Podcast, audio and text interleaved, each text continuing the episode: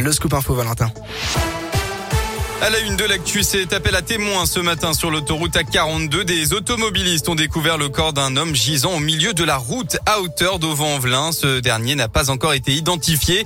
Un vélove a été retrouvé à proximité de la victime âgée d'environ 20 à 30 ans.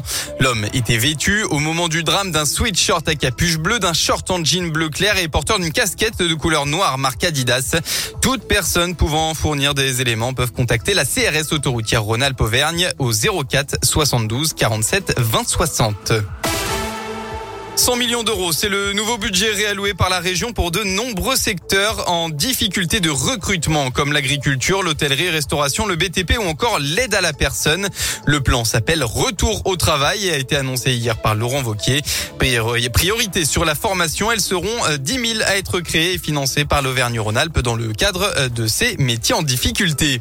Lui est soupçonné de 56 cambriolages dans la région lyonnaise. Un Ukrainien de 30 ans actuellement détenu à la prison de Fresnes a été entendu lundi, lundi dernier par des policiers lyonnais pour ses nombreux vols qui auraient été commis entre 2018 et 2020.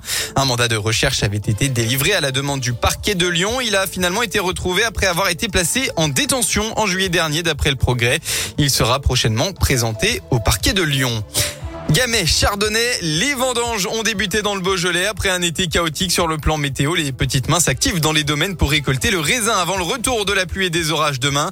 Au milieu des vignobles, il y a ceux qui savent manier la serpette, les vendangeurs aguerris qui répondent présents chaque année. Et depuis peu, il y a les vendangeurs d'un jour, ceux qui découvrent le travail du vigneron grâce au parrainage. Un nouveau concept expliqué par Pierre Chartier, fondateur de la société Nos Vignes basée à Lyon. Nous avons des ambassadeurs du domaine. Ce sont des gens qui ont parrainé des vignes. On permet à des particuliers de venir vendanger leur, euh, leur parcelle, mais aussi faire la taille de la vigne, faire un peu tous les travaux aux quatre saisons. Et euh, à la fin, euh, les gens reçoivent leurs cuvées qui sont personnalisées. Le but de faire ça, c'est surtout d'aider le vigneron à vendre différemment et à se convertir en bio. Il y a non seulement les frais, mais il y a aussi les aléas climatiques. Et cette année, on est particulièrement touché.